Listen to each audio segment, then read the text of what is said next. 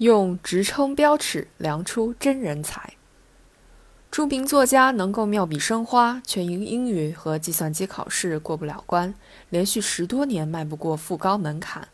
口碑医生可以妙手回春，却因没有时间发论文，而在职称评定中居于人后。近些年，这样的新闻屡见不鲜，正折射出我国职称评定中存在的尴尬与困境。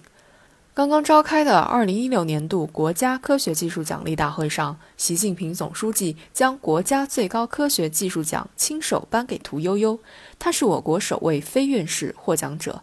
一个国家的最高科学荣誉，正秉持着真才实学、真实贡献的评价标准，激励科学工作者为之奋斗，更启发我国的职称制度莫要丢了根本、失了方向。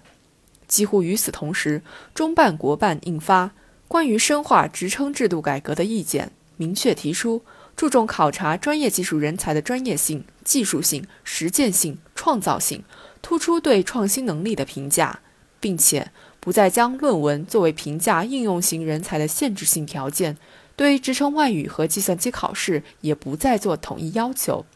职称评价标准的变化，不仅为走出上述困境铺路搭桥，更彰显着人才评价理念的根本性转变。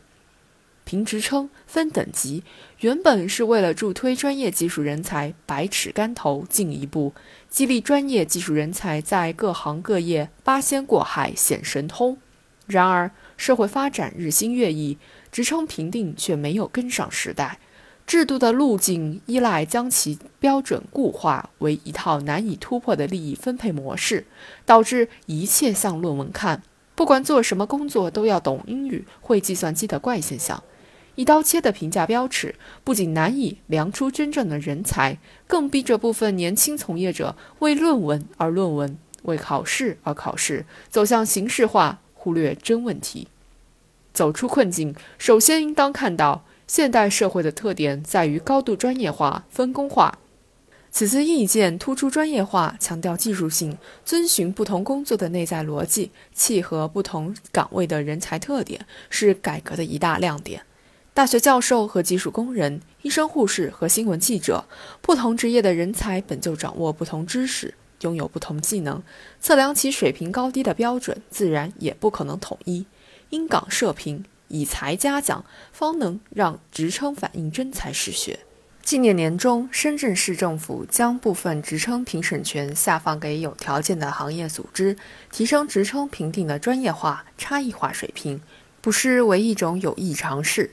其次，打通评与用的衔接，最大程度发挥职称评定对行业发展和社会进步的促进作用，还需构建评价标准与创新能力之间的联系。这也是此次意见强调创造性的原因。创造性突破是推动事物发展的根本动力。职称等级不是固化利益格局、守卫思维边界的工具，而是孕育新动能、涵养新思想的沃土。只有鼓励创新，才能找回职称制度的初心，重返继续前行的轨道。